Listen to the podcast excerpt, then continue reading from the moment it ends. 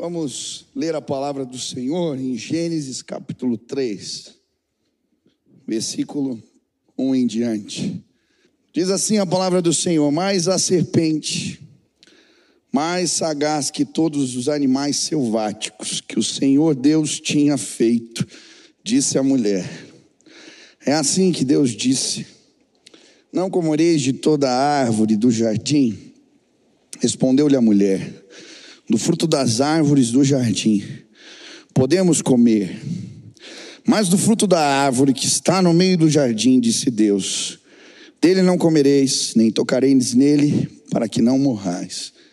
Então a serpente disse à mulher: É certo que não morrereis, porque Deus sabe que no dia em que dele comerdes, se vos abrirão os olhos, e como Deus sereis conhecedores do bem e do mal.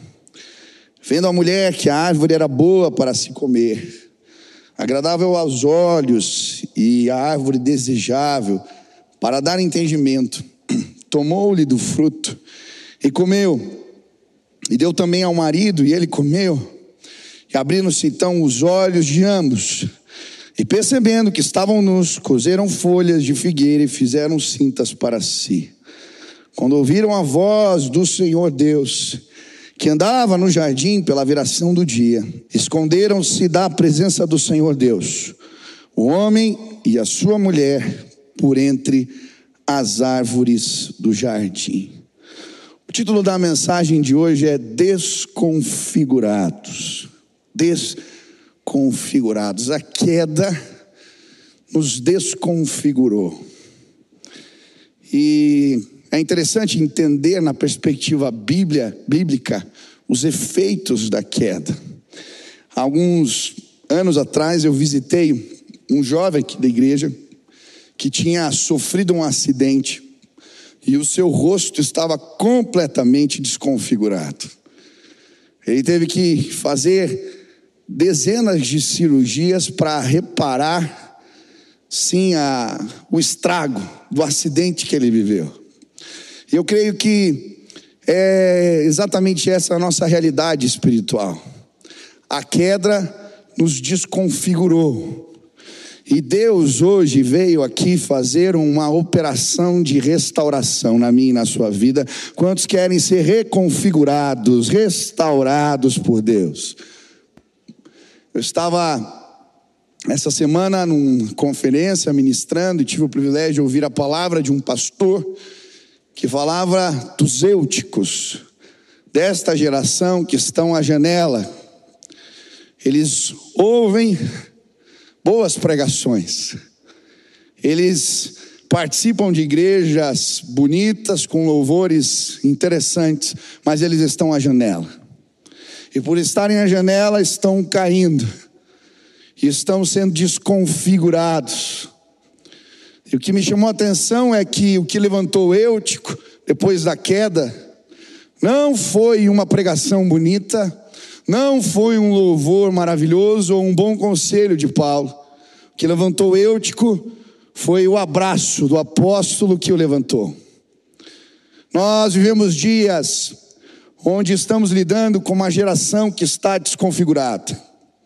A cada três jovens que entram na faculdade, Apenas um permanece nos caminhos do Senhor. Todos os dias, jovens chegam aqui e eles estão sentindo dores. Pré-adolescentes do ministério do Eric se cortam. Meninos novinhos, crianças que já têm desejo de morte. Uma sociedade quebrada, machucada. E os sintomas disso estão por todos os lados. Pessoas caíram, elas não sabem mais quem são, elas não sabem mais sua identidade sexual, elas não sabem mais no que acreditam. Falta lucidez, briga, discórdia, confusão. Estamos vivendo dias onde pessoas caíram pela janela e estão quebradas. Mas nós somos a igreja do Senhor Jesus que vai abraçar os desfigurados nesses dias. Nós vamos tomá-los pelas mãos e veremos, sim, os eúticos levantando em nosso meio, pessoas restauradas pelo poder de Deus, reconfiguradas pelo Senhor, aleluia, Ele pode. Quantos querem abraçar pessoas assim? Talvez você chegou aqui e os efeitos da queda ainda te atingem de alguma maneira. Talvez ainda existam áreas da sua vida que precisam ser reprogramadas. E hoje eu quero falar do que a queda gerou, do que ela propiciou, do que ela estragou, mas acima de tudo, eu quero falar do poder de Jesus para restaurar. Eu creio hoje, Deus vai nos visitar.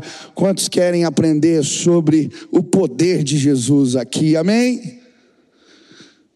Primeiro lugar, ao estudarmos a palavra, vamos ver que o pecado, a queda do homem, desconfigurou a relação do homem com Deus.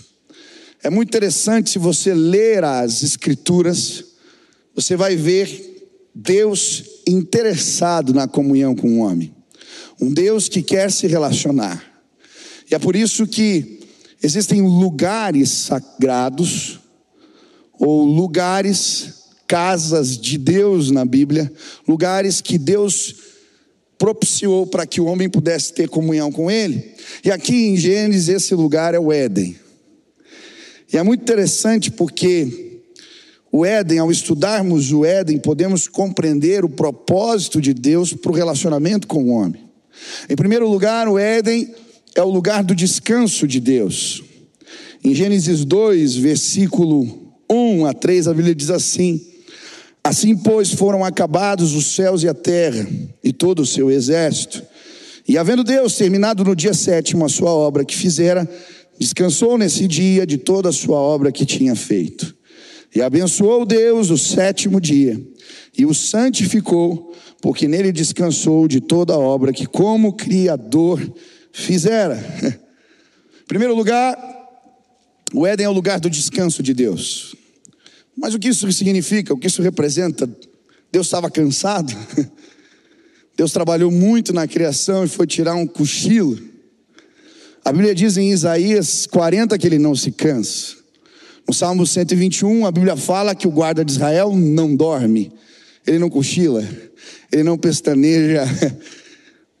Por que, que Deus descansou? O que, que a Bíblia quer nos ensinar através dessa imagem, desta figura?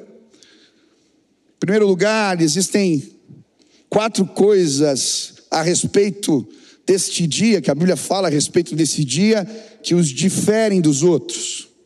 Em primeiro lugar, a Bíblia sempre fala, quando Deus cria um dia, sobre a tarde e a manhã deste dia.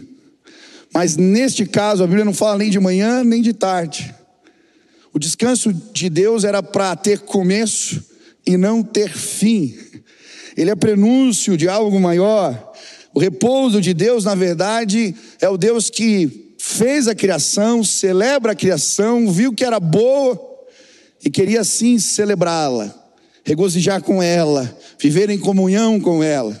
Por isso, esse é o dia que Deus abençoou e também é o dia que Deus santificou, separou. O descanso de Deus é sim essa imagem de um Deus que quer desfrutar conosco, celebrar conosco a obra de Suas mãos. Se você ler o livro de Hebreus, você vai compreender melhor isso. O capítulo 3 e o capítulo 4 de Hebreus vão falar a respeito do descanso de Deus. E ali ele está falando, na verdade, Primeiro, do povo de Israel, que encontraria descanso na terra prometida, e depois do povo de Deus, que encontraria descanso na obra redentora de Cristo. É um sinônimo da salvação, é um sinônimo do desfrute da comunhão plena com Deus. O Éden é o lugar do descanso do Senhor. Mas a palavra Éden também significa lugar de delícias. É por isso que a Bíblia descreve um paraíso um lugar com muita água, com frutas exuberantes, um lugar diferenciado, é uma espécie de paraíso que Deus preparou para o homem se relacionar com Ele. Um lugar maravilhoso, um lugar de deleite. A Bíblia também fala que esse era um lugar de profunda comunhão. Quando o homem peca e vai se esconder de Deus, a Bíblia vai dizer que o homem escuta os passos do Senhor. Que relação era essa? Que convívio era esse? Que lugar é esse? A queda nos tirou do Éden. A queda nos roubou o lugar de delícias. A queda nos roubou a íntima comunhão com o Senhor. Nos tirou deste lugar de descanso. Nós fomos separados. A comunhão foi interrompida. Aquilo que Deus planejou foi desconfigurado por causa do pecado. Mas hoje eu vim te dizer: ah, Jesus um dia voltará em glória e Ele vai restaurar todas as coisas. Quando a Bíblia fala de novos céus e nova terra, na verdade ele está falando de uma criação restaurada, renovada. A Bíblia fala em Romanos 8 que a terra geme, a expectativa da revelação dos filhos de Deus. A terra está esmorecendo, falindo. É por isso que tem poluição, é por isso que tem doença, é por isso que tem tanta coisa. Mas um dia, toda a criação vai ser restaurada pelo poder de Deus. E são várias as imagens na Bíblia. Alguns textos as árvores batem palma. Em outros textos a Bíblia fala de uma celebração de todo ser vivente, de toda a criação, porque um dia a criação de novo, os animais, Ah, o homem vai ter com a serpente, com, com, a, com, com os animais selvagens, e a Bíblia nos apresenta este lugar de restauração completa da criação de Deus. Quantos creem nisso? Primeira coisa que a queda, que o pecado roubou de nós, é uma relação de comunhão plena com Deus, ela desconfigurou. Eu estava pregando essa semana lá em Belo Horizonte e em determinado momento da pregação eu comecei a falar dos atributos de Deus, da grandeza de Deus, da majestade de Deus. E era o culto numa igreja presbiteriana. Mas em determinado momento, eu não sei dizer o que aconteceu, a glória do Senhor nos tocou. É como se Deus nos deixasse sentir o gostinho do céu, assim, durante alguns instantes. As pessoas começaram a se levantar nas cadeiras, começaram a chorar, eu via choro alto. Choro alto, eu estava só orando e, as pessoas chorando alto. E de repente começou um mover de quebrantamento. As pessoas com os braços erguidos, alguns adorando, outros chorando, outros orando alto, porque de alguma maneira Deus reprogramou as coisas, o céu visitou a terra e nós fomos levados a este lugar da comunhão com Deus. Quantos já tiveram experiências com o Senhor, onde a separação parece que foi tirada? Deus reprogramou, a glória visitou, Ele é Deus Todo-Poderoso. Eu lembro de momentos de visitação de Deus tão tremenda. Eu lembro de um dia aqui nós orando, no final de um culto. As pessoas tinham ido embora, estávamos numa roda, e de repente Deus nos visitou nesse lugar. Eu lembro de reuniões na minha casa, com amigos, eu levei eles para a garagem onde eu orava, e de repente a separação foi tirada, a glória manifesta, e eu fico imaginando o que Deus tem reservado para nós. O que Deus tem reservado para nós.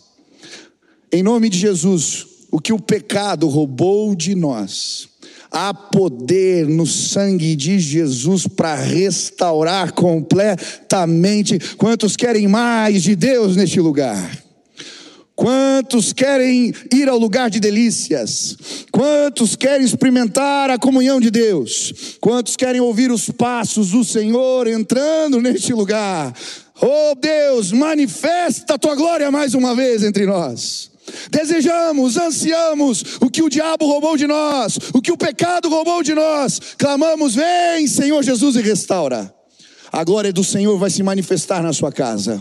Ele vai reprogramar as coisas na igreja. Ela vai acontecer, sim, quando você ora de manhã, quando você ora com os seus filhos antes de dormir. A glória do Senhor vai ser manifesta. Ele está agindo. Ah, ele pode reconfigurar. Talvez você caiu da janela, talvez você chegou machucado, mas hoje a presença de Deus vai restaurar todas as coisas entre nós. Ele é Deus. Ele é Deus, Ele é Deus Todo-Poderoso, Ele pode, Ele pode, Ele pode restaurar todas as coisas. Quantos creem isso? Quantos querem lugar de delícias? Aleluia. Mas a segunda coisa é que a Bíblia fala que a queda desconfigurou foi o papel do homem e da mulher. E é muito interessante ao estudarmos a palavra, compreendermos que não foi apenas a relação do homem com Deus que foi afetada, mas a relação do homem com a mulher e com, as, com a criação. E ao estudar a palavra, me chamou a atenção o papel, primeiro do homem, no processo da criação. Antes de criar a mulher, antes da queda, a Bíblia vai dizer que o papel do homem era guardar o jardim, proteger o jardim. Eu quero dizer, cadê os homens que aqui estão? Levantem as mãos, homens, homens. O inimigo está tentando desconfigurar o nosso papel na sociedade. Homens fracos. É teu papel proteger a tua casa. É teu papel proteger a relação com Deus, o Éden. É teu papel. Você é o sacerdote do seu lar. Essa responsabilidade é sua, guardar e proteger. Proteger sua casa, proteger seus filhos, proteger sua esposa. É sua responsabilidade. Muitas vezes somos omissos. É só a esposa que ora com os filhos. É só ela que conta as histórias. É responsabilidade dela, parece, que os nossos têm um relacionamento com Deus. Em nome de Jesus, Deus está levantando uma geração de homens que protegem a sua casa. O devorador não vai entrar. Ele não vai destruir o seu lar. Ele não vai destruir a identidade dos seus filhos. Porque aqui neste lugar, aquilo que o inimigo tentou desconfigurar, Deus vai restaurar em nome de Jesus. Segundo papel, dar nomes. Antes das mulheres existirem, os homens foram criados e Deus lhes deu essa tarefa: dar nomes. Isso que é, representa sujeição. Você tem domínio sobre a criação, mas mais do que isso, dar nomes é um privilégio. Dar nomes é um privilégio. Tem a ver com como enxergamos declarações de fé, palavras que abençoam, eu gosto muito da história de Jacó. Quando Raquel está para dar a luz e com dores de parto, está quase morrendo, ela pede para darem o nome do menino Benoni, filho da minha aflição. Jacó, apesar de Raquel falecer e esse ser o último pedido dela, pede para chamar o menino de Benjamim, filho da minha destra, filho da minha bênção. Ele podia enxergar aquela situação, o filho que roubou a minha esposa, não. Ele preferiu enxergar o filho que trouxe consolo na minha dor, a bênção de Deus. Homens, vocês podem dar nomes às situações da vida. Vocês podem dar nomes. Sementes de fé são lançadas quando a palavra, a boca de vocês é aberta. Vocês podem destruir ou levantar pessoas. Em nome de Jesus. Você vai falar para o seu filho: Você é abençoado, você me traz orgulho, você é um instrumento de Deus na sua casa. Ah, você vai dizer para sua esposa palavras que a abençoam que a colocam de pé. Você vai enfrentar as crises financeiras, crises que temos passado, sim, liberando palavras que são sementes. Deus nos chamou para dar nomes. Nós vamos sim enxergar além E a bênção de Deus não vai cessar sobre a nossa casa e sobre os nossos, em nome de Jesus. Quantos creem nisso? Amém? É nesse processo que aparece a mulher. Deus então cria a mulher. E quando Deus cria a mulher, Adão faz poesia. A primeira poesia na Bíblia aparece em Gênesis. Quando ele vê a mulher. No hebraico, se você ler, rima, né? Ossos dos meus ossos, carne da minha carne. O que, que ele está dizendo? Aqui não tem a ver com pertencimento. O homem só vivia com bicho. Quando surge a mulher, ele está falando, alguém como eu. Por isso ele faz poesia. Na perspectiva bíblica, o homem valoriza a mulher. Ele a levanta. Ela não é objeto. Ela não é objeto sexual. Ela não é fruto de dominação. Não, na perspectiva bíblica, ela é uma bênção de Deus. Que fez Adão fazer poesia. Sabe o que o inimigo tentou desconfigurar por causa da queda? A relação do homem com a mulher. Quando o pecado entra, o homem passa a dominar a mulher, diz a Bíblia, é fruto de maldição. E aí a relação fica totalmente deturpada, porque o inimigo desconfigura as coisas. A queda desconfigura as coisas. E por isso nós vemos tantos homens opressores, tanta agressão, tanta humilhação, tanto absurdo acontecendo. Eu já entrei em casas de ver mãe com olho roxo, porque o filho desceu pau na mãe. Eu já entrei em casa de ver tantos absurdos. Mas quando Jesus entra numa casa, as coisas são reconfiguradas, elas são arrumadas, elas são ajustadas. Eu lembro do testemunho que eu ouvi de um pastor, amigo meu, seu pai tinha saído de casa, ele era muito novo, e a sua mãe o criou, e num processo de compensação, acabou fazendo demais as vontades do menino. E ele disse: Pastor, eu fiquei folgado. Eu não ajudava em casa, eu não fazia nada, eu desrespeitava minha mãe, mas eu tive um encontro com Jesus. Quando a gente tem um encontro com Jesus, as coisas entram no lugar, elas entram no eixo. E ele disse: depois de de um tempo eu fui passar as férias na minha casa, na casa da minha mãe, eu já não morava mais em casa. E algo me constrangeu. Pastor, eu, eu fiz faxina na casa. Eu ajudava minha mãe em tudo. Um dia a gente andando na rua, eu abraçado com ela, andando de mão dada. E depois, no final daquelas férias, ela veio me perguntar: o que aconteceu com você? Eu choquei a minha mãe. Naquele dia eu falei para ela do que Jesus tinha feito na minha vida.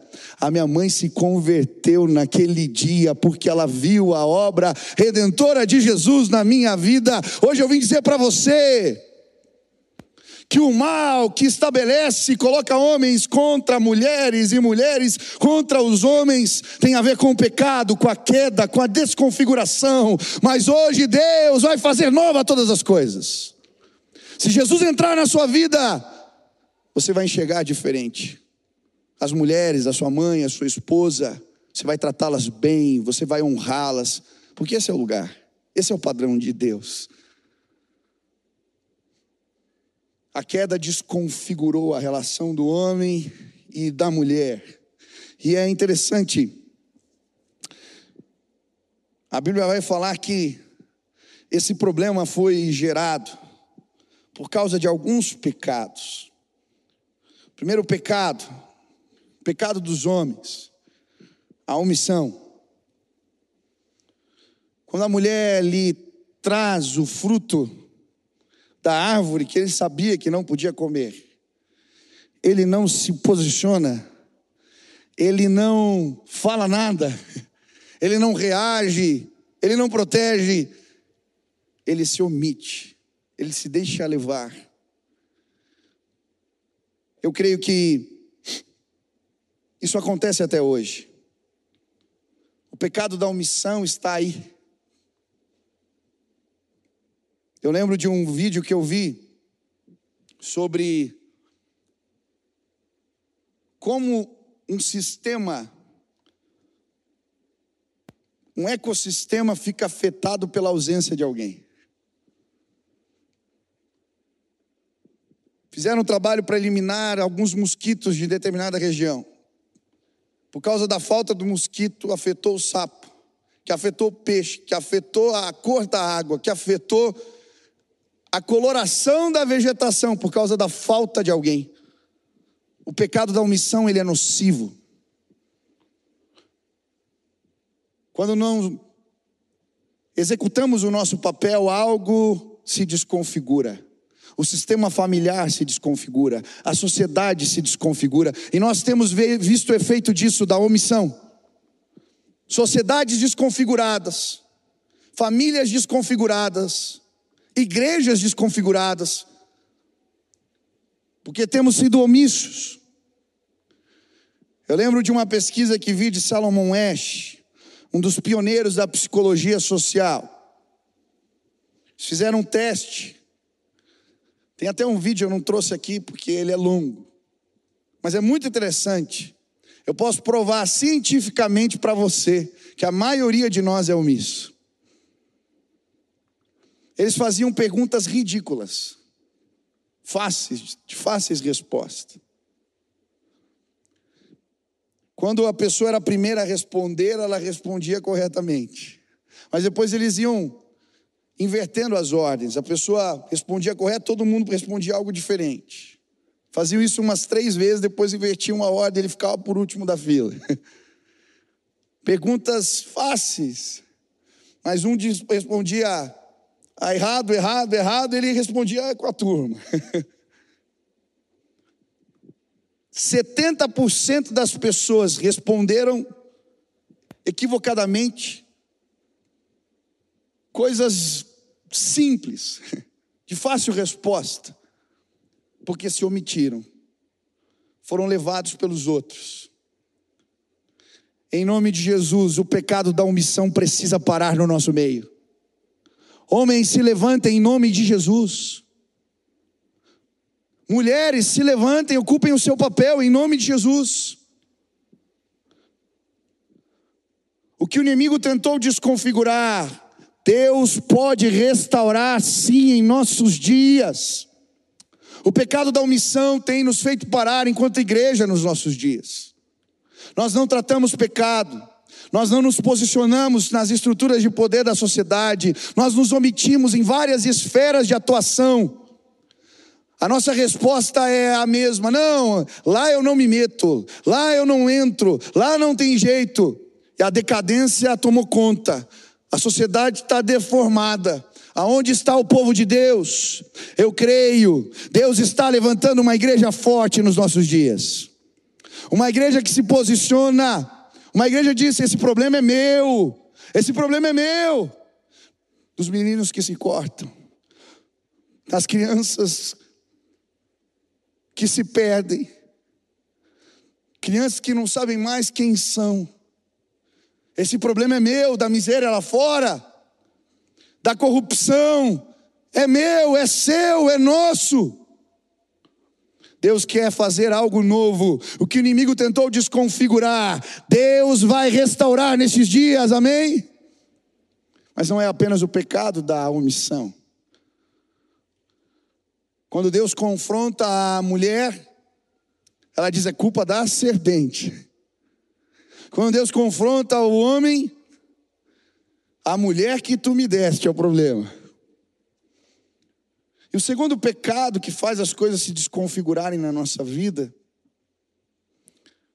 é jogar a culpa para os outros, é não se responsabilizar. Nós fazemos isso constantemente. Eu lembro que, alguns anos atrás, eu comprei um carro, num leilão. eu vi uma oportunidade, o preço estava bom e eu arrisquei. Comprei um carro no leilão. Eu lembro que o carro chegou e eu chamei um mecânico para dar uma geral no carro e ver se estava tudo em ordem. E ele chegou, olhou tudo e quando terminou de olhar, ele falou: Pastor, você fez um bom negócio, o carro está inteiro. Eu falei, glória a Deus. É isso aí para andar com o carro. Estava até que indo tudo bem, mas um dia, no meio, pior que era no meio de uma subida, estava na subida ainda, cara, na, avenida, o carro começa a engasgar e para. Eu falei, meu Deus. O que aconteceu? Aí vai, leva para o mecânico, investiga e tal. Era algo simples. O medidor de gasolina estava quebrado. Mas sabe, muitas vezes o medidor de culpas na nossa vida está quebrado. A gente cria vilões. É culpa do outro, do outro e de mais alguém. Se o teu emprego não vai bem, se as coisas sempre tem, é culpa do chefe, é culpa do governo, é culpa da esposa. A gente não se responsabiliza. E o problema de criar vilões é que isso vira um ciclo. Isso acontece com Adão e Eva e depois acontece com Caim. Quando quando Deus vem confrontar Caim, porque a sua oferta, aquilo que ele havia entregado para o Senhor não era bom, em vez dele se deixar tratar, o que ele diz é culpa do meu irmão. E ele se deixa inflamar de tal maneira que ele vai lá e mata o seu irmão. Nós criamos vilões, vilões que não existem, vilões que simplesmente roubam a atenção para aquilo que Deus quer fazer e realizar na nossa vida. Meu irmão, em nome de Jesus, para de dizer que a culpa da sua decadência espiritual é da igreja, do teu pastor, do teu líder de célula. Bate no peito e fala: Eu tenho que resolver esse problema. Para de dizer que o problema do teu casamento é da tua mulher, é teu problema. Para de dizer que é do teu esposo, é teu problema. Tem muita gente aqui viciada em pornografia, com os mesmos pecados há anos, vem no culto, vem para frente, volta, vai, vem, vai, vem, vai, vem, e não sai do lugar, e a culpa é de todo mundo, menos dele. É por isso que você está estagnado na tua vida espiritual. Teu carro parou no meio da ladeira, irmão. Você não vai subir enquanto você não olhar e falar: o problema está aqui, eu preciso me resolver. Eu lembro de um jovem que eu atendi e ele tinha problemas sérios. Ele era muito intempestivo, quando ele perdia as estribeiras, ele fazia o que não devia, mas a culpa era de todo mundo. Até que um dia nós conversamos no carro, eu falei, cara, o que está acontecendo? E ele começou a contar suas histórias. Ele tinha sido abusado na infância, o seu pai tinha um machucado, ele tinha histórias terríveis. Mas eu lembro que naquele dia dentro do carro eu falei para ele: enquanto a culpa for do teu pai, enquanto a culpa for das histórias feias que você tem para contar, você vai continuando agredindo a tua, tua esposa, você vai continuar sendo grosseiro, você vai continuar nessa situação. Bate no peito e fala: esse problema é meu. Aquele cara foi fazer tratamento, fez terapia, foi para retiro de libertação, falou: eu vou resolver a minha vida ele está casado, com uma família abençoada, ele trata bem a sua esposa, o seu lar é um lugar de bênção. Por quê? Ele resolveu. Hoje, quem vai bater no peito e falar, eu vou resolver o problema? Em nome de Jesus. A minha oração é que hoje você saia revoltado daqui. Quem quer ficar revoltado? É. Você vê umas notícias que você fica revoltado? Eu fico. Mas não é essa revolta que eu estou falando, não, irmão. Você vai sair revoltado com o teu pecado. Você vai voltar para casa hoje, você vai falar assim: chega, acabou, eu não aceito mais isso. Eu vou fazer o que tiver que fazer, mas eu vou resolver a minha história. Porque o que o inimigo desconfigurou quando a gente tem uma atitude de bater no peito e falar, vamos resolver, as coisas acontecem, são transformadas em nome de Jesus. Quem quer arrumar a casa aqui? Amém? Mas a Bíblia fala de um outro pecado. A mulher deixou se enganar. Ela foi seduzida. E é interessante a maneira como o inimigo trabalha. A Bíblia chama de enganador, pai da mentira. E a maneira do inimigo trabalhar é lançando sofismas, meias verdades. Se você observar o diálogo de Eva com a serpente, nenhuma mentira é deslavada. Toda palavra da serpente tem um fundinho, um pouquinho de verdade. É um enganador.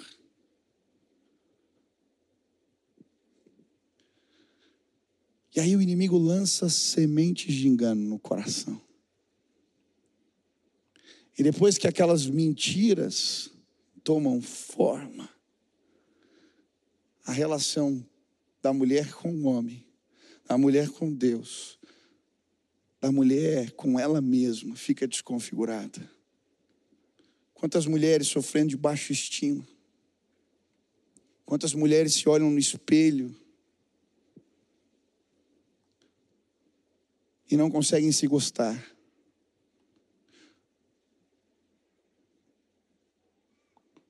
Quantas meninas fazendo tratamentos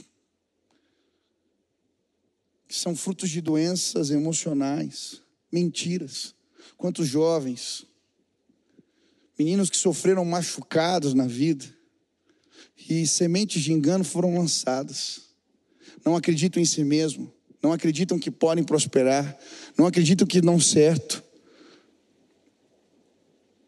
E aí ficam em ciclos se auto-boicotando, porque sementes de engano foram lançadas. Mentiras do diabo, ele veio para matar, roubar e destruir. Estava na igreja na cidade ouvindo o testemunho de um jovem, o pai o feriu. Quando eles se separaram, ele ia visitar o pai, o pai era grosseiro, chegou um ponto que ele não queria mais ter relacionamento com seu pai. Um vizinho que disse que era seu amigo começou a abusar sexualmente.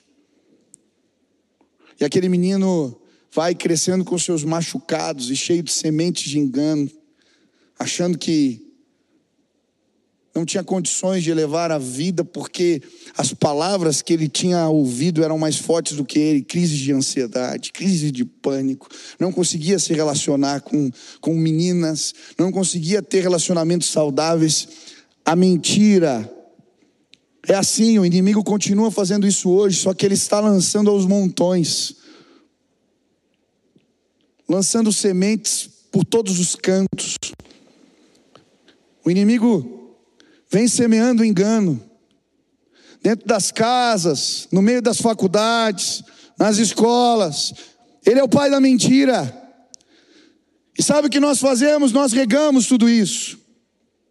E aí vem as deformações da mente, surgem as deformações de caráter, surgem os comportamentos nocivos, doenças que não conseguimos tratar.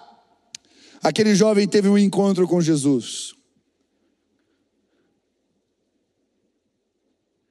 Deus o levou a cada um daqueles que haviam machucado. Ele os confrontou. Mas as sementes de engano foram arrancadas. A Bíblia diz: Conhecereis a verdade, e a verdade vos libertará. Mas, pastor, como é possível? Como é possível ser restaurado, ser reconfigurado? Eu já entendi nós caímos, ficamos deformados.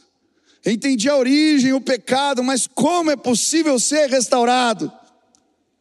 Aleluia! Quando você lê o livro de Gênesis, logo no início de tudo, a Bíblia fala da queda, mas ela fala sim da bênção de Deus, da remissão em Cristo Jesus. Existe no livro de Gênesis, logo nos relatos da queda, o chamado proto-evangelho.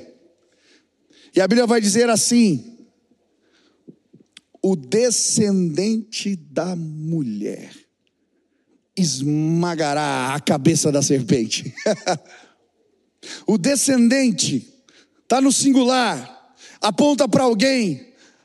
A palavra de Deus em Gênesis, na queda, já está apontando para o Cristo que pode tirar toda a semente de engano que foi lançada sobre mim e sobre você. Você em Cristo é mais do que vencedor.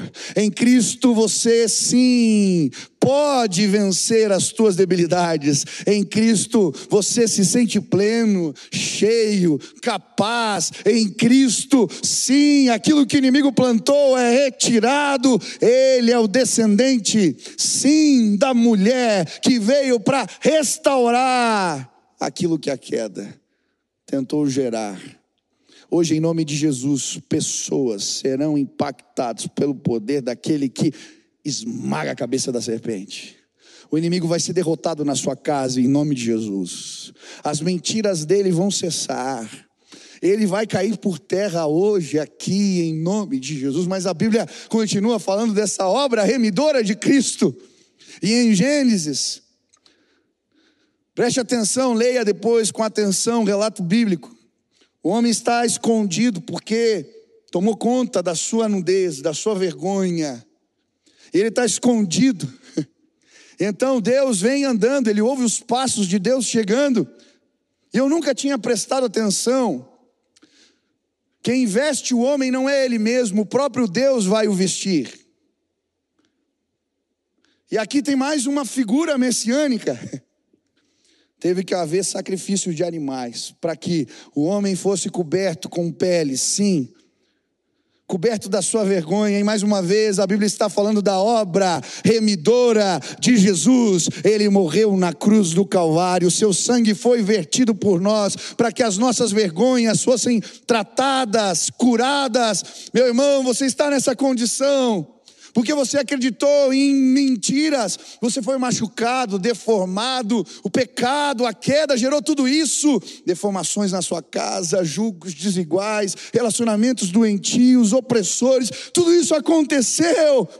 Mas Jesus, ele pisou na cabeça da serpente, ele tirou o engano, ele se deu por nós para cobrir a nossa nudez e nos restaurar completamente. Ele é Deus.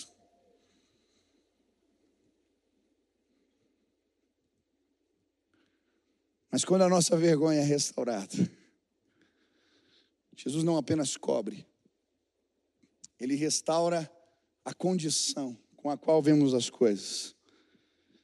Eu gosto de Gálatas, capítulo 3, versículo 28. Certo, não pode haver judeu, nem grego, nem escravo, nem liberto, nem homem, nem mulher, porque todos vós sois um em Cristo Jesus a obra redentora de Jesus na nossa vida transforma a maneira como enxergamos a vida, a sociedade, aqueles que estão perto de nós. Havia uma oração que o judeu ortodoxo fazia todo dia quando acordava. Louvado seja Deus, porque eu não sou um gentil. Louvado seja Deus, porque eu não sou um escravo. Louvado seja Deus, porque eu não sou uma mulher. Aberaca. Paulo não cita esses nomes aqui à toa. Em Cristo Jesus não há escravo. Em Cristo Jesus não há estrangeiro. Em Cristo Jesus não há homem nem mulher, não há desigualdade, há valorização. Deus nos deu papéis diferentes, sim. Deus nos fez diferentes, sim.